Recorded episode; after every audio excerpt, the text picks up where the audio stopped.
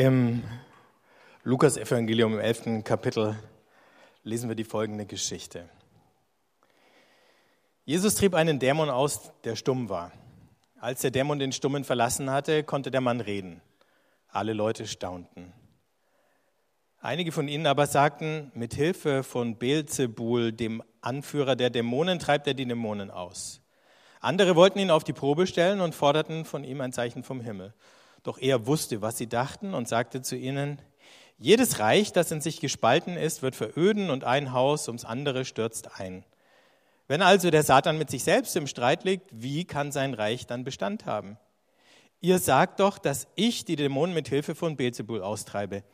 Wenn ich die Dämonen durch Beelzebul austreibe, durch wen treiben dann eure Anhänger sie aus? Sie selbst also sprechen euch das Urteil.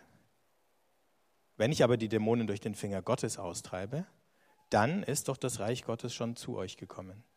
Solange ein bewaffneter, starker Mann seinen Hof bewacht, ist sein Besitz sicher. Wenn ihn aber ein Stärkerer angreift und besiegt, dann nimmt der Stärkere ihm alle Waffen weg, auf die er sich verlassen hat, und verteilt die Beute. Wer nicht für mich ist, ist gegen mich. Wer nicht mit mir sammelt, der zerstreut.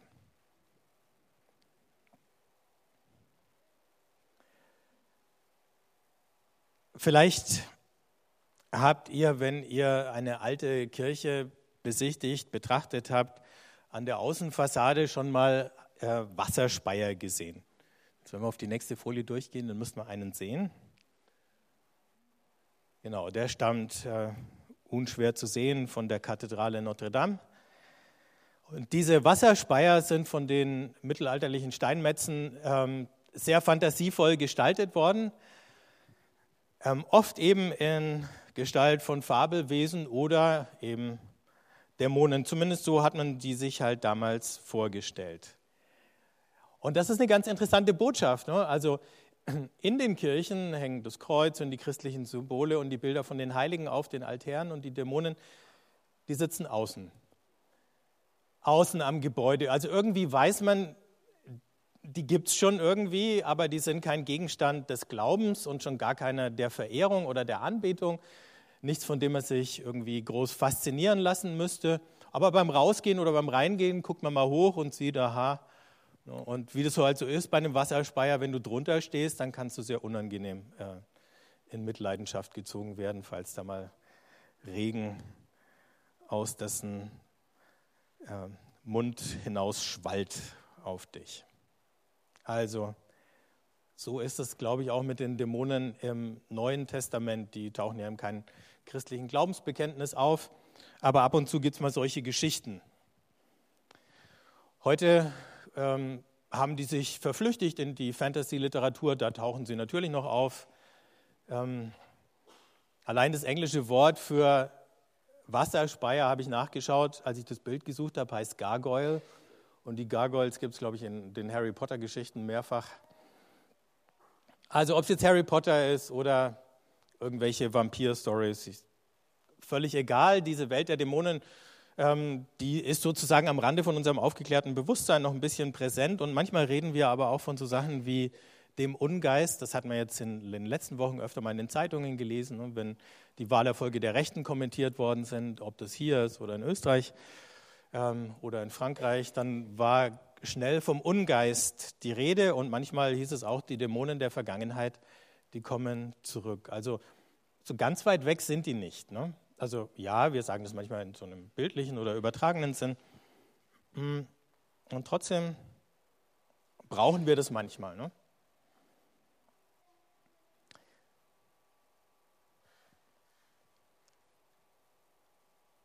Solche Phänomene wie das es sowas wie Besessenheit gegeben hat, die sind unter uns jetzt relativ selten oder es wird jedenfalls kaum darüber gesprochen. Häufiger aufgetaucht sind sie, ich habe es auch schon mal erzählt, im Afrika zur Kolonialzeit, als die Europäer dahin gekommen sind, ihre Kolonialreiche aufgerichtet haben. Da gab es plötzlich ganz viele Berichte von solchen Phänomenen dämonischer Besessenheit. Und die hatten offensichtlich mit der Besatzung zu tun. Also Besatzung und Besessenheit gehört irgendwie zusammen. Denn es gab Fälle, oder es sind Fälle berichtet worden, in denen diese Geister, wenn sie dann von irgendeiner Person Besitz ergriffen hatten, dann zum Beispiel Wasser aus Flaschen oder Essen aus Dosen haben wollten. Also das, wovon die Kolonialherren sich ernährt haben. Ne? Oder die hatten den Namen des britischen Kolonialverwalters, dann hieß der Dämon plötzlich Lord Cromer. Ähm, oder sie haben Lokomotivgeräusche gemacht und wollten Schmieröl als Opfer haben. Also man sieht sozusagen in den Phänomenen, die da aufgetreten sind, dass sich das Kolonialreich dann sozusagen in das Dämonenreich eingeschrieben hat.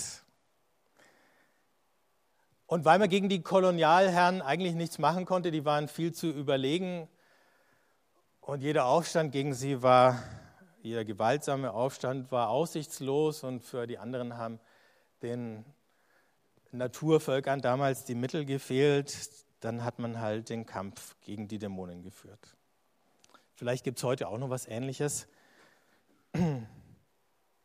ohne dass da von Dämonen die Rede ist. Aber wenn heute arme Leute überall auf der Welt die reichen Leute bewundern, wo doch die reichen Leute die sind, die davon profitieren, dass die Armen immer ärmer werden.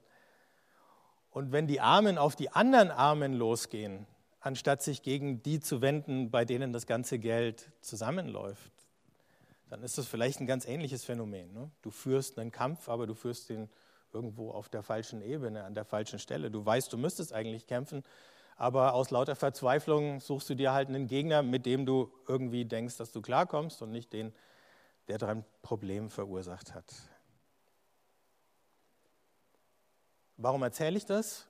Weil in der Bibel in vielen Stücken, gerade im Alten Testament, kaum von bösen Geistern oder Dämonen die Rede ist solange Israel eben auch frei und ohne Unterdrückung gelebt hat. Aber in diesen Zeiten, als Israel besetztes Land ist und Jesus von Galiläa Richtung Jerusalem zieht, so wie hier, da trifft er in einer Tour auf solche Sachen. Besessene. Und hier in diesem Fall war es ein Mann, der ist stumm. Jetzt werden wahrscheinlich viele sagen, ja, stumme Männer ist doch nichts Besonderes. Äh, die meisten Frauen haben schon mal drüber geschimpft oder geklagt oder gestöhnt. Aber das wird es jetzt wohl nicht gewesen sein. Oder jetzt hier irgendwie eine medizinische oder psychologische Diagnose zu stellen, können wir uns fragen, konnte der Mann gar nicht mehr reden oder wollte er nicht mehr reden? Es gibt ja so Situationen, wo ein Mensch dahin kommt, dass er das Gefühl hat, jedes Wort, was jetzt noch zu sagen wäre, wäre irgendwie sinnlos. Ist er am Reden verzweifelt und deswegen verstummt? Wie hat sich das ausgewirkt auf seine Familie? Was passiert denn in der Familie, wenn einer nicht mehr spricht? Wir setzen das ja manchmal irgendwie als Druckmittel ein, ähm, wenn wir auf irgendjemanden sauer sind, dass wir nicht mehr mit dem reden. Aber was passiert denn, wenn Wochen, Monate lang einer nicht mehr spricht in der Familie? Die ganze Kommunikation bricht zusammen. Also es ist ja nicht nur der, der nicht mehr reden kann, der leidet, sondern alle um ihn herum, die abgeschnitten sind. Also nicht nur der Mann, der nicht mehr redet, der stumm war, war irgendwie ohnmächtig, sondern die um ihn herum auch, weil sie nicht wussten, wie sie mit ihm umgehen können und was jetzt aus ihm und aus ihnen allen wird. Und dann fragt man sich natürlich auch in dem Moment, wo Jesus ihm begegnet, ihn befreit, heißt nur, er spricht. Und jetzt hätte mich natürlich brennend interessiert, was hat er denn gesagt?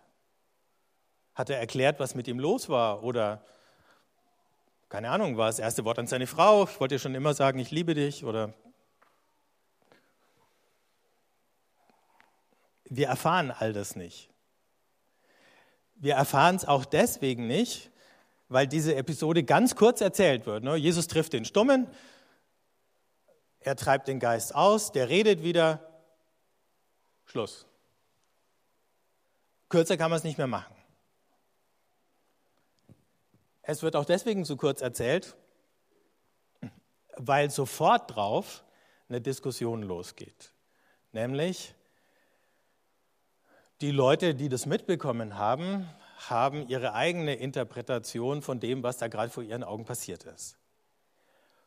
Und die lautet, der treibt zwar diesen bösen Geist aus, aber er tut es, indem er einen noch böseren zu Hilfe nimmt. Sowas wie die Therapie ist eigentlich schlimmer als das Problem. Die Nebenwirkungen sind verheerend. Was sie eigentlich machen hier, ist eine lupenreine Verschwörungstheorie. Die stellen eine Verschwörungstheorie auf. Jesus steht mit dem Teufel im Bunde und jetzt gibt er sich sozusagen scheinbar als der Retter, der Leute aus dieser dämonischen Besessenheit befreit. Aber in Wirklichkeit führt er sie in eine noch viel tiefere Verzweiflung, Finsternis.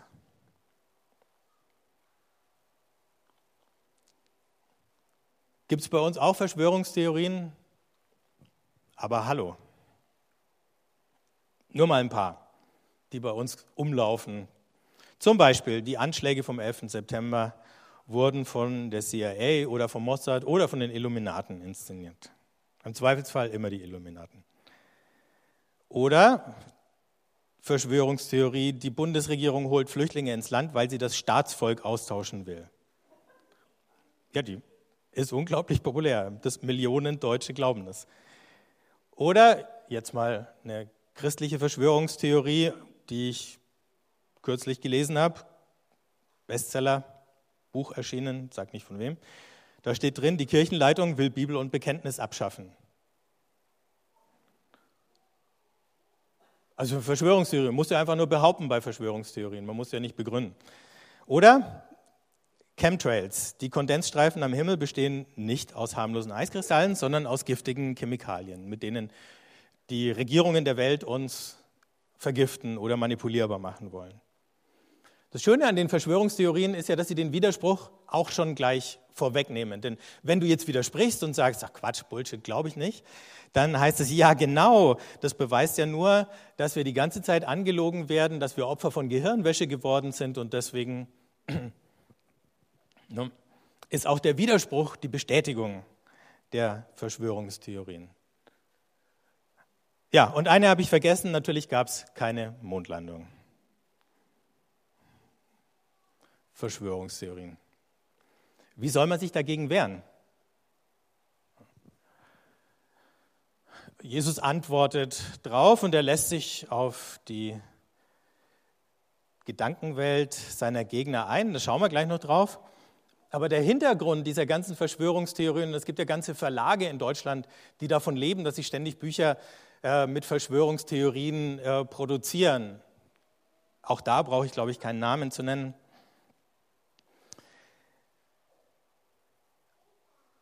Sascha Lobo, bekannter ähm, Kommentator auf Spiegel Online, hat die Sache mal unter die Lupe genommen und hat dann gesagt, die Haltung dieser Verschwörungstheoretiker kann man als Pseudoskepsis bezeichnen.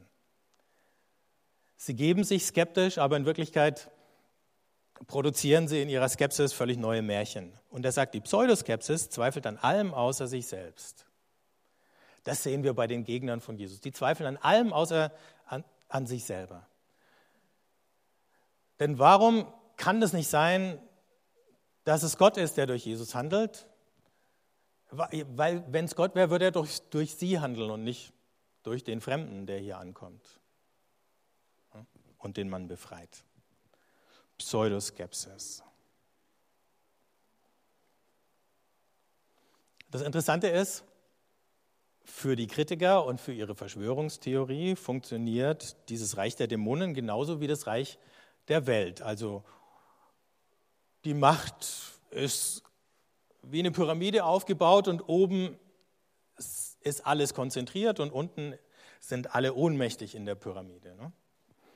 Und deswegen kann, also wenn Jesus da einen Besessenen befreit, das nur mit dem Obersten oder einem Höheren aus der Hierarchie passiert sein, der den niedrigeren, also Ober sticht unter, sagt man ja im Deutschen so schön, ne? In jeder Institution oder Firma sticht Ober unter. Also hier Ober sticht den unter. Und Jesus sagt, also wenn es so wäre, wie er beschreibt, dann wäre es trotzdem unlogisch, denn solange der unter seinen Dienst äh, erfüllt, was für einen Grund gäbe es, dass der Ober ihn sozusagen sticht. Aber das Reich Gottes, und das ist jetzt die Sache, um die es geht, wenn das Reich Gottes kommt, dann verläuft die Geschichte ganz genau umgekehrt. Nicht von oben nach unten. Das fängt nicht an beim König und bei den hohen Priestern und geht dann ähm, sozusagen die Stufen nach unten, bis es beim gemeinen Volk angekommen ist, sondern wenn das Reich Gottes kommt, dann hört die Herrschaft von Menschen über Menschen auf und deswegen läuft die von unten nach oben. Deswegen werden erst die ganz unten, eben wie dieser Stumme, befreit. Und die fordern ein Zeichen von ihm und sagen, okay, weis dich aus, zeig deine Autorität und Jesus bietet ihnen kein anderes Zeichen, weil genau dieses Zeichen für sich spricht. Ein Stummer findet seine Stimme wieder. Menschen, die keine Stimme hatten, bekommen eine Stimme. Oder wir können auch noch aus einer anderen Perspektive drauf schauen. Paulus sagt im ersten Korintherbrief, die heidnischen Götter sind stumme Götzen. Aber der Gott Jesu Christi ist ein Gott, der spricht. Und plötzlich wird der Stumme, der, wenn ihr so wollt, ein Ebenbild der stummen Götzen geworden war, aus Verzweiflung, seinen Ohnmachtsgefühlen, plötzlich spricht er wieder. Und jetzt ist er wieder ein Ebenbild des Gottes, der spricht. Des Gottes, der gesprochen hat und die Welt geschaffen hat, des Gottes, der den Abraham aus Haran rausgerufen hat, des Gottes, der zu Jesus gesagt hat, du bist mein lieber Sohn und der ihn dann an Ostern aus dem Grab wieder rausruft. Der Stumme ist wieder ein Ebenbild. Und er ist nicht mehr ohnmächtig. Er hat wieder eine Stimme. Er kann wieder für sich sprechen.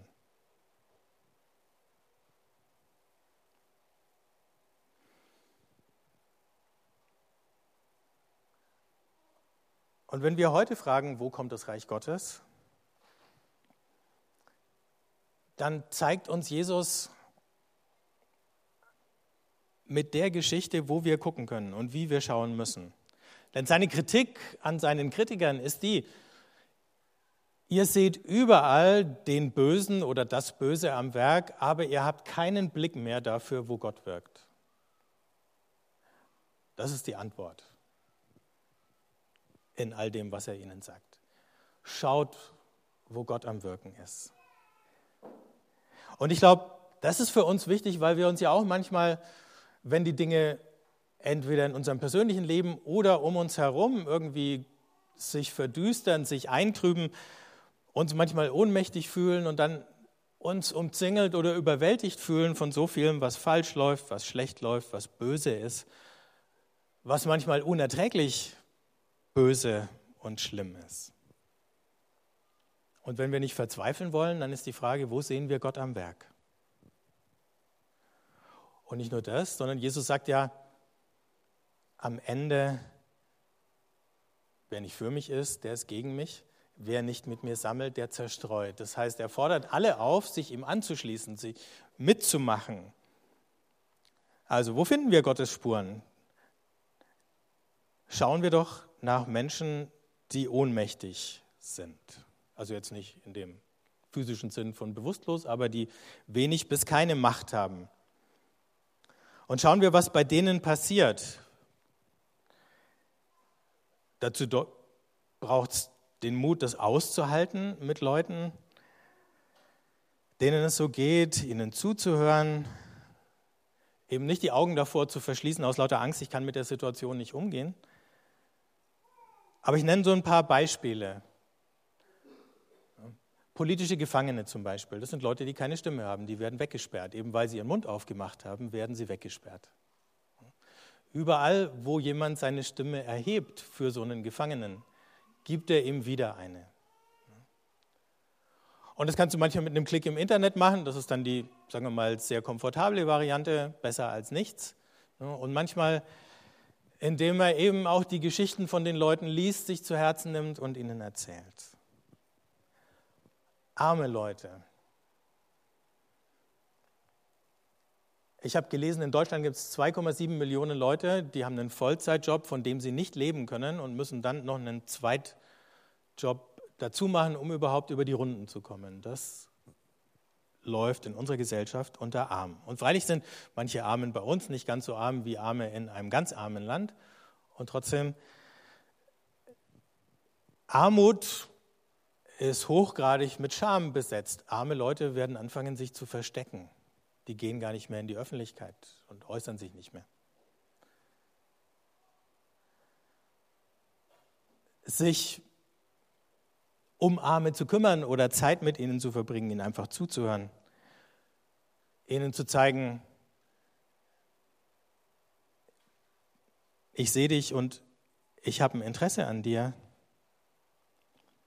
bedeutet ihnen wieder eine Stimme zu geben. Fremde Leute, die sich hier nicht zurechtfinden, die unsere Sprache nicht können, sich mit jemandem zu unterhalten, trotz Sprachbarriere, kann unglaublich anstrengend sein. Und trotzdem kann es irgendwann mal klappen und gelingen. Ne? Und jetzt wird es schon praktischer, ne? zum Beispiel im Deutschcafé. Ähm, in dem Moment, wo jemand die Sprache seines Gastlandes lernt, bekommt er langsam wieder eine Stimme. Und das sind ja auch Leute, die politisch keine Stimme haben, weil sie nicht wählen dürfen, weil sie keinen Einfluss haben auf unsere Institutionen, aber umgekehrt unter denen leiden. Und dann gibt es noch Kranke, entweder Leute, die chronisch krank sind, und das kann unglaublich schwer sein, sich so lange Leidensgeschichten anzuhören äh, und nicht sagen zu können, oh, wird schon wieder oder ähm, ich bete mal für dich und oder jemand, der halt niedergeschlagen oder vielleicht auch wirklich im klinischen Sinn depressiv ist mit jemandem zusammen zu sein, zuzuhören oder zu schweigen. Die ganze Ohnmacht, die da drinnen steckt, für die Person, die das erleidet, mit auszuhalten, selber ohnmächtig daneben zu sitzen, kann auch unglaublich viel Anstrengung kosten. Aber ich glaube, überall, wo wir sowas tun, sind wir schon dabei, mit Jesus zu sammeln. Weil das genau die Leute sind, für die sich Gott am meisten interessiert. Und wenn wir das verstehen, dann wird vielleicht auch die Beschäftigung mit den Menschen, die keine oder kaum eine Stimme haben, für uns nicht mehr einfach nur ermüdend, quälend und frustrierend sein, sondern vielleicht werden wir dann entdecken, kleine Zeichen, kleine Spuren, wie Gott wirkt. Und wie er jemanden, der seine Stimme verloren hat, sie wieder zurückgibt. Und wie er uns eine Stimme gibt in solchen Situationen, wo, mit, wo wir mit der eigenen Ohnmacht und mit der anderer konfrontiert sind. Und wir auf einmal wieder was zu sagen finden, was trägt. Vielleicht ist das Gebet der allererste Ort, wo wir manchmal verstummen und dann wieder was zu sagen finden können. Ich möchte euch einladen, einen Augenblick still zu werden und dann spreche ich ein kurzes Gebet.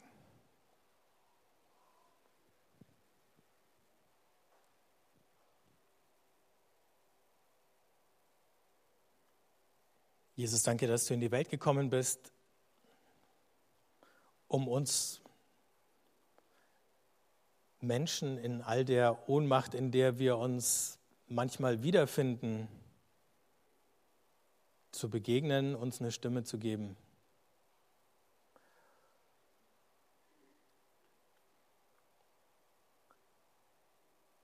Hilf uns in den Situationen, wo wir uns so fühlen, wo uns die Worte fehlen, wo wir traurig sind oder niedergeschlagen, dass wir auf dich schauen. Hilf uns in den Momenten, wo wir das Gefühl haben, mit der Welt und der Unordnung und dem, was so bedrohlich ist um uns her, nicht mehr klarzukommen. Hilf uns, den Blick auf das zu richten, was du tust und die kleinen Zeichen zu entdecken, die du uns sendest.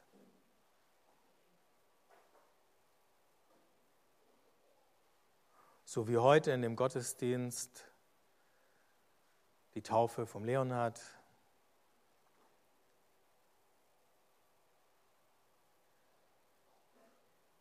oder das Zeugnis vom Jockey, dass es ihm nach langer Zeit wieder besser geht. Und die vielen anderen Dinge, über die wir manchmal so schnell wieder weggehen. Und dann gib uns den Mut, offen zu sein und unser Herz offen zu halten für die Menschen, die keine Stimme haben und ihnen unsere Stimme zu leihen bis du ihnen wieder eine Stimme gibst. Amen.